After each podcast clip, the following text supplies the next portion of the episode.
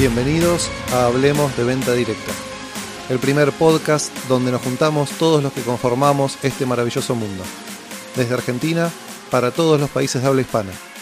Compartiremos experiencias, conceptos del negocio y fundamentalmente mucha pasión por lo que hacemos. Mi nombre es Maximiliano González y te invito a que hablemos de venta directa.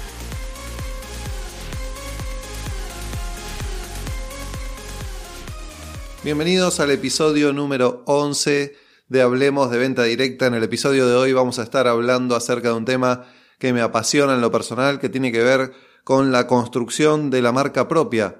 Vamos a estar transitando aquellos cinco pasos para diseñar una estrategia de marca personal que nos diferencie de nuestros competidores. Y cuando hablamos de competidores, no hablamos de otras compañías, sino hablamos de otros competidores quizá dentro de la misma compañía en la cual yo me desempeño diariamente, ya sea como staff o como fuerza de ventas. Los diferenciales entre compañías es una responsabilidad del departamento de marketing de esa compañía, en definitiva, pero nos tenemos que entender a nosotros individualmente como una propia empresa.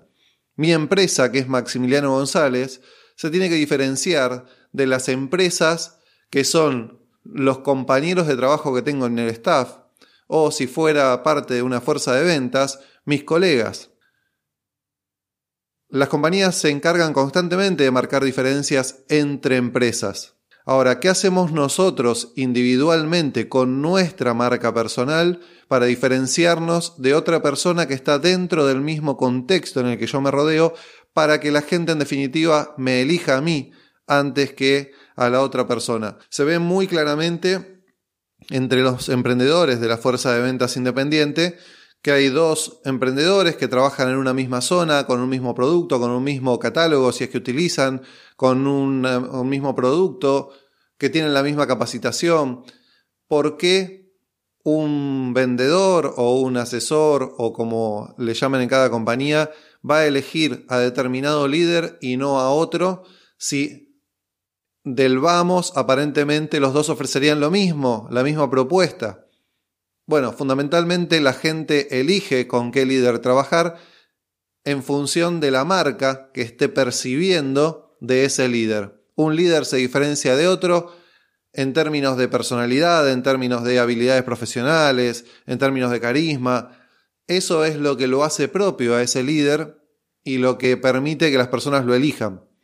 Bien, tenemos que traer a la conciencia y trabajar un poco sobre este tema para que nuestra marca personal sea la marca que realmente queremos que sea y por otro lado comunicarla para que la gente se entere que esta es mi marca, que estas son mis habilidades o que esta es mi personalidad y que por este motivo tenés que elegirme a mí y no a otro colega que está realizando la misma actividad.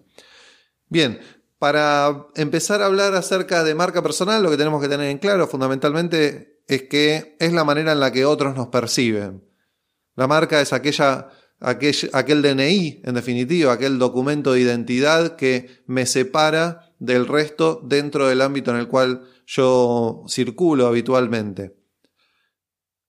Fíjense que el poder de la marca es tan fuerte que si nos vamos a mercados de consumo masivo, Vemos esta rivalidad eterna entre Coca-Cola y Pepsi, al punto tal de que hay bares en los cuales la gente se sienta y pide una Coca-Cola y si hay Pepsi se levanta y se va a otro bar y viceversa. Genera tanto fanatismo, tanto, tanto poder de atracción la construcción de una marca que trasciende incluso el gusto de ese producto que estoy consumiendo. ¿Qué ventajas tiene construir una marca personal sólida? Fundamentalmente tres ventajas. La primera tiene que ver con construir seguidores, construir una comunidad. En definitiva, esto que decía, si me siento y no hay Coca-Cola y hay Pepsi, entonces me levanto y me voy a otro bar. Yo me transformé en un seguidor de Coca-Cola. Eh, los que tomamos Coca-Cola somos de determinada manera, queremos consumir en determinados lugares. Somos en definitiva comunidad y eso lo genera una buena construcción de marca. Pasa muy claramente en los artistas, en los cantantes. todas las personas que forman parte de una, de, una comunidad que sigue a una banda de rock o a un cantante melódico o de pop, cuando van a un recital son pares, se sienten familia y eso lo logra la construcción de marca de ese artista. Otra de las ventajas que tiene que ver con, con construir una marca sólida personal es lo de obtener credibilidad. Si yo estoy sólido en lo mío y, y en definitiva traslado mi habilidad profesional en la comunicación de esa marca, la gente empieza a creer cada vez más en mí. Y el hecho de que haya una comunidad de personas también irradia de alguna manera la credibilidad de la persona que es seguida. No es lo mismo para nosotros como consumidores si vemos a alguien en una red social hablando y nos enteramos que tiene 2 millones de seguidores a si estamos escuchando a alguien hablar que tiene 100 seguidores. Inevitablemente paramos más la oreja si es una persona que construye comunidad, si es un referente. Y por otro lado, la tercera ventaja tiene que ver con ser un referente en lo tuyo. Si vos lográs cierta expertise, cierto cierto rasgo de tu personalidad, cierta capacidad profesional que quede claramente diferenciada del resto, tarde o temprano terminás construyéndote un referente en el sector en donde vos trabajás. Vas a encontrarte que incluso pares o personas que están por encima de tu nivel profesional acuden a vos a consultarte o a pedirte opinión respecto a determinados temas porque de alguna manera te vas transformando en referente en ese sector. Lo más importante a tener en cuenta con relación a la marca personal es, son dos aspectos. Uno es que se construye a través del tiempo. Necesariamente tiene que transcurrir la variable tiempo para que vos puedas construir y solidificar tu imagen de marca personal. No se puede construir de la noche a la mañana. Eso tiene una parte positiva y una parte negativa. La positiva es que una vez que vos posicionaste tu marca, tienen que ocurrir muchas cosas para que vos te caigas de ese lugar en términos de, de imagen percibida. La parte negativa es que tenés que ser persistente y tenés que repetir acciones durante bastante tiempo perseverante para poder construir esa imagen en los demás acerca de que vos sos un referente, que sos una persona creíble y demás cuestiones que tienen que ver con la marca que hablábamos recién. Entonces, por un lado, esto se construye a través del tiempo. El otro punto positivo a tener en cuenta con respecto a la marca personal es que siempre, siempre, siempre se puede cambiar. Tenemos infinidad de ejemplos, como para irnos de, un poquito de nuestro rubro, de artistas que han comenzado con una imagen de marca y a través de los años han decidido modificarla y terminaron construyendo otra imagen que no tiene demasiado que ver con lo inicial. Incluso fundamentalmente ocurre a medida que un artista va creciendo en edad va modificando la imagen que quiere mostrar y va construyendo una nueva imagen de marca. De la misma manera, nosotros, si hoy, después de escuchar este episodio, llegamos a la conclusión de que la marca, en definitiva, que estamos transmitiendo, no es la marca que nosotros queremos transmitir, la buena noticia es que vas a tener la posibilidad de planificar y ponerte a trabajar para modificar esa marca y vas a poder hacerlo.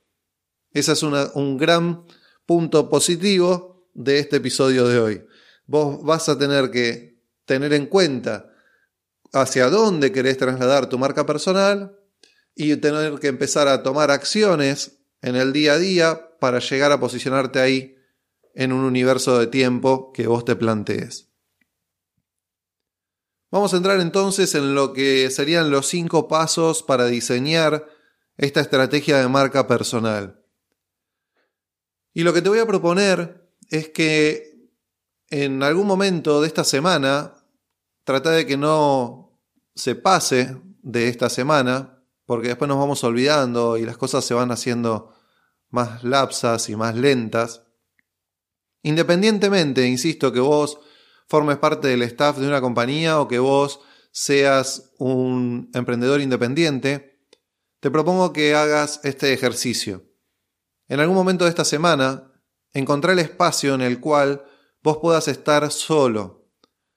Si convivís con otras personas, quizá la solución sea levantarte más temprano de lo que se levantan el resto de las personas que conviven con vos, o acostarte más tarde, esperar que todos se vayan a dormir y ahí encontrar tu momento. Pero es fundamental porque lo que te voy a proponer en el primer paso es que armes una cita romántica. De la manera que a vos te guste, de, con tu estilo de romanticismo que tengas, te propongo que generes un espacio como si fueras a conocer a la persona más importante que vas a conocer en tu vida. Quizá ese espacio puede tener una música de fondo suave, quizá puede tener unas velas encendidas, quizá puede tener un hornillo con alguna esencia, algún aceite esencial. Eh, lo que a vos te, genere un espacio de intimidad tal que estés en condiciones de sentarte frente a la persona más importante que vas a conocer en tu vida. Porque la persona con la cual vos vas a tener esa cita y la persona que vos vas a conocer, efectivamente es la persona más importante que vas a conocer en tu vida. Porque esa persona sos vos. Lo que te propongo en el paso número uno es tener una cita con vos mismo, alejado de los ruidos de la cotidianidad, con el teléfono en silencio, con si convivís con personas alejados de ellas por un rato. Porque en definitiva eso es lo que va a ocurrir. Te vas a encontrar con la persona más importante de tu vida. Y el primer paso justamente tiene que ver con eso, con analizar tu personalidad, con conocerte. Entonces tenés que generar el espacio necesariamente para poder conocerte. Y cuando hablamos de conocer, hablamos de hurgar en las profundidades de uno mismo, no de algo superfluo, de responderte realmente algunas preguntas que no surjan de manera espontánea.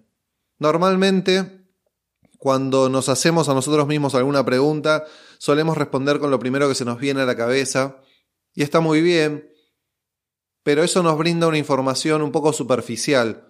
Si hacemos un trabajo de, de buceo, por decirlo de alguna manera, y empezamos a, a nadar en las profundas aguas de nuestro ser interior, vamos a descubrir que esas mismas preguntas tienen respuestas bastante más interesantes cuando nos sumergimos eh, océano adentro de nuestro interior. Entonces, las preguntas que deberás hacerte en, esa, en ese encuentro esperado con la persona más importante que vas a conocer en tu vida, que sos vos, deberán ser fundamentalmente tres preguntas.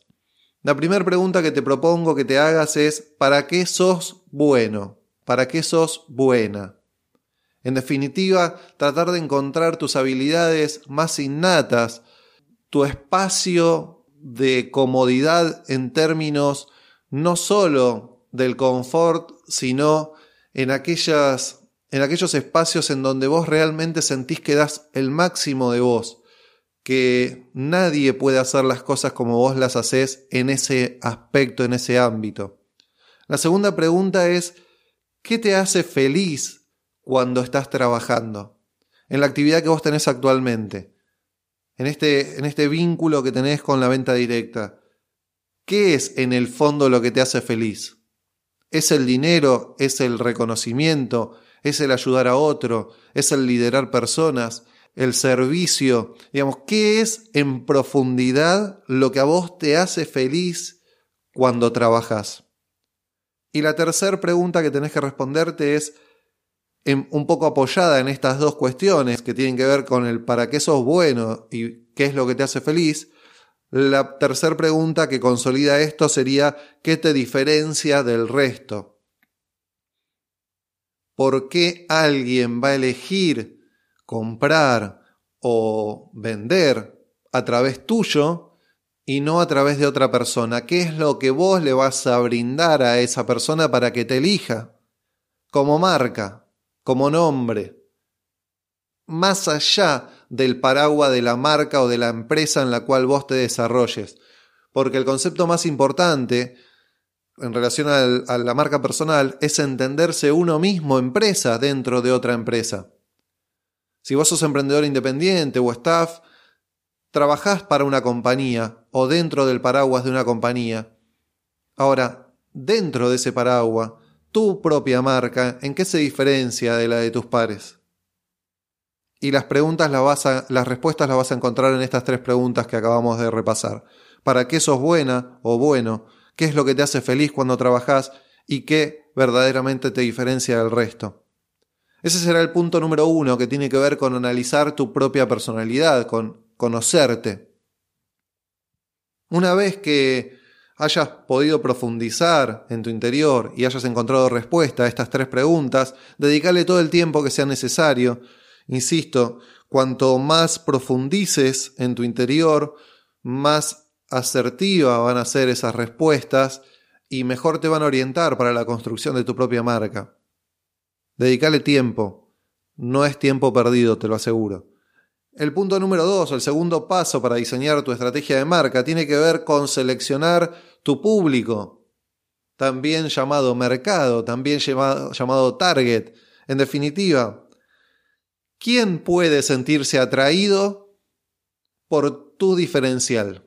Esas cosas que detectaste en el primer paso, que tienen que ver con las cosas que a vos te diferencian del resto el siguiente paso tendrá que ver con quiénes son las personas que pueden sentirse atraídas por ese diferencial que vos tenés y que no tienen los demás. Y describilos.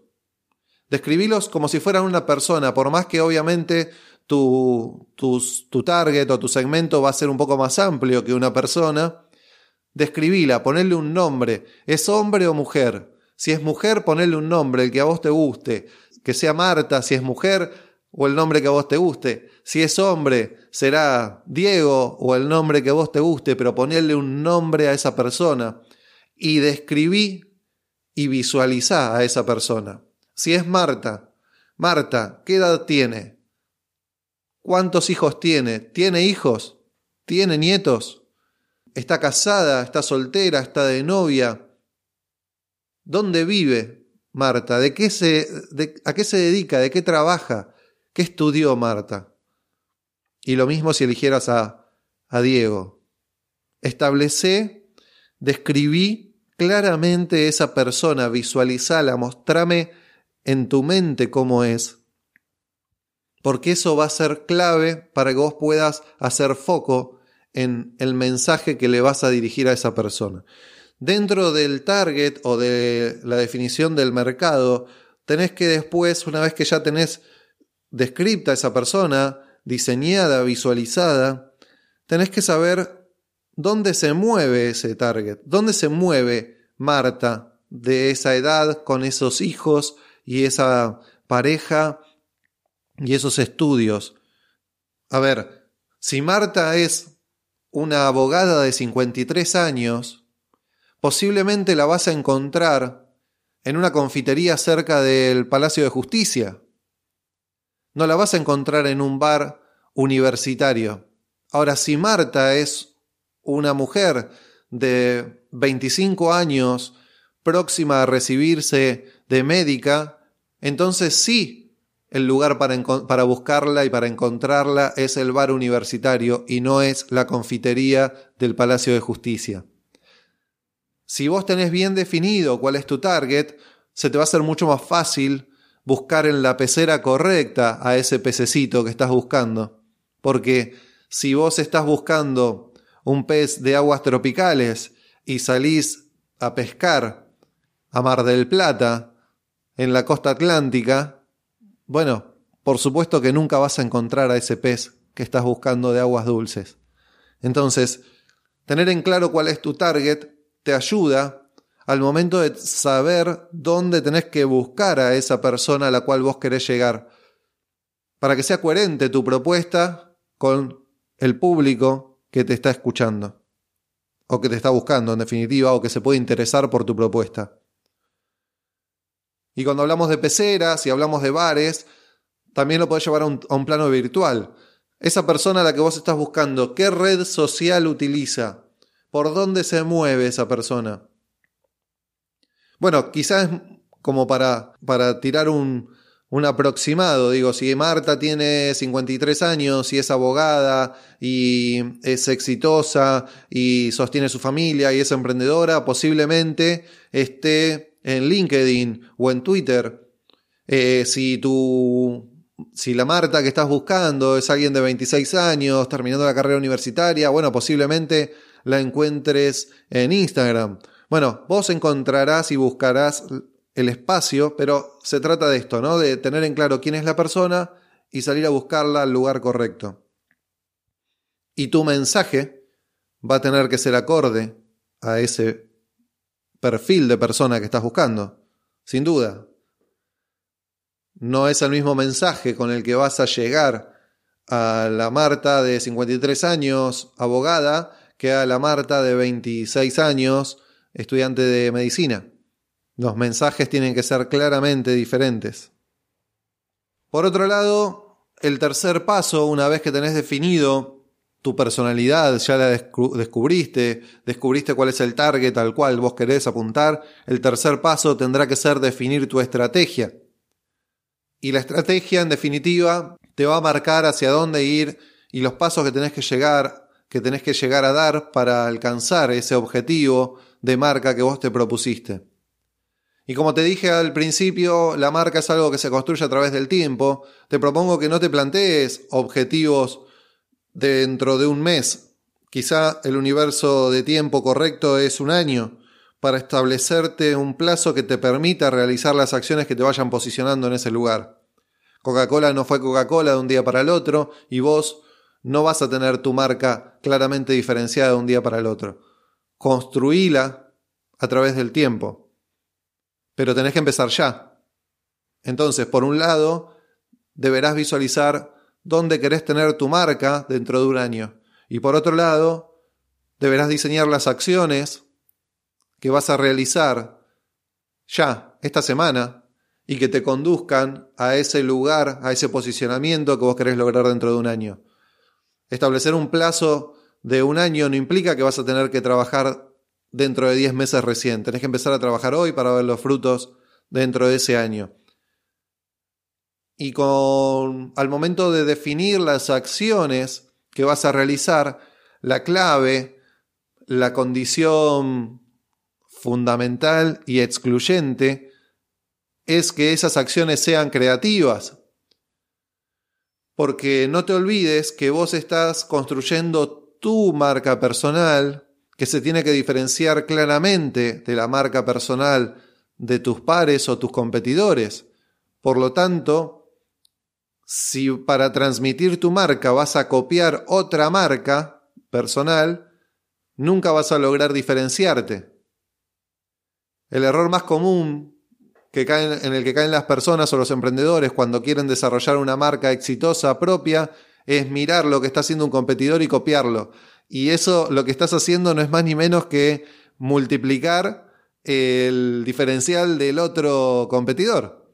Porque cuando la persona se sienta atraída por tu diferencial, que supuestamente es tuyo, y se encuentre con que vos no sos la persona indicada, lo que hiciste fue generar una demanda que después va a satisfacer tu competidor. Entonces, tenés que ser muy claro en transmitir y muy creativo al momento de transmitir tu marca para que realmente demuestre tu verdadero diferencial. El paso número cuatro tiene que ver con comunicar. Repasemos.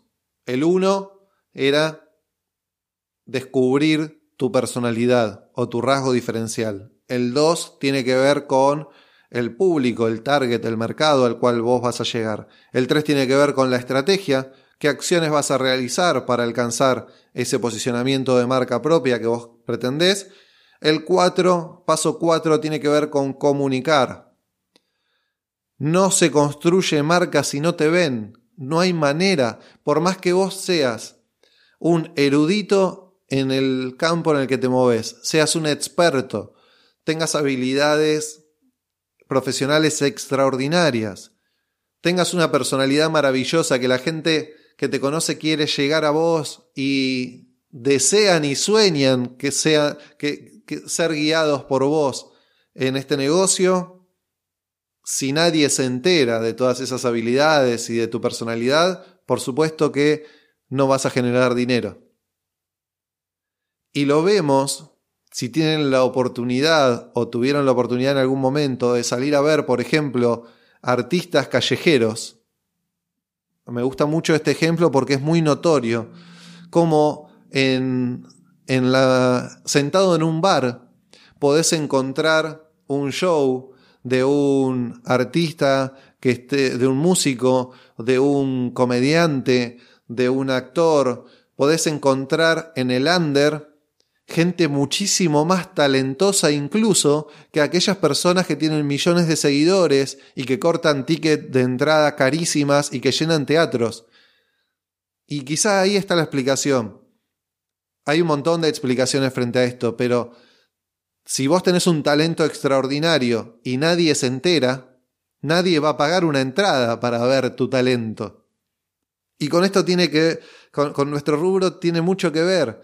Si vos sos un líder extraordinario, si tenés un montón de habilidades, pero nadie se entera, nadie va a venir a vos a buscar una mano.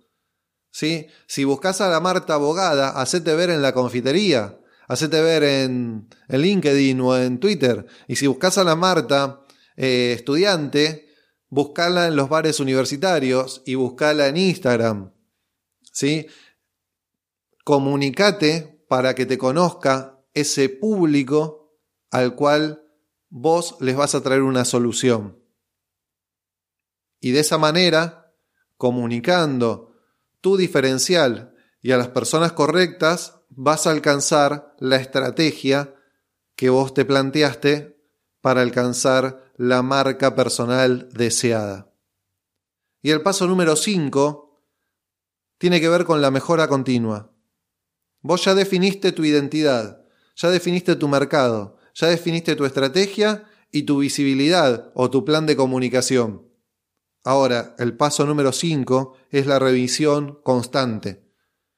Una vez por mes o cada dos meses, sentate, revisa lo que estás haciendo, revisa si efectivamente tu identidad es la que vos querés comunicar, si estás yendo al mercado correcto en línea con esa identidad, si tu objetivo y tu estrategia están alineadas con esa identidad y ese mercado, y si lo estás comunicando de manera correcta, para que sea lógico el objetivo buscado a través de esa estrategia con tu identidad y tu mercado.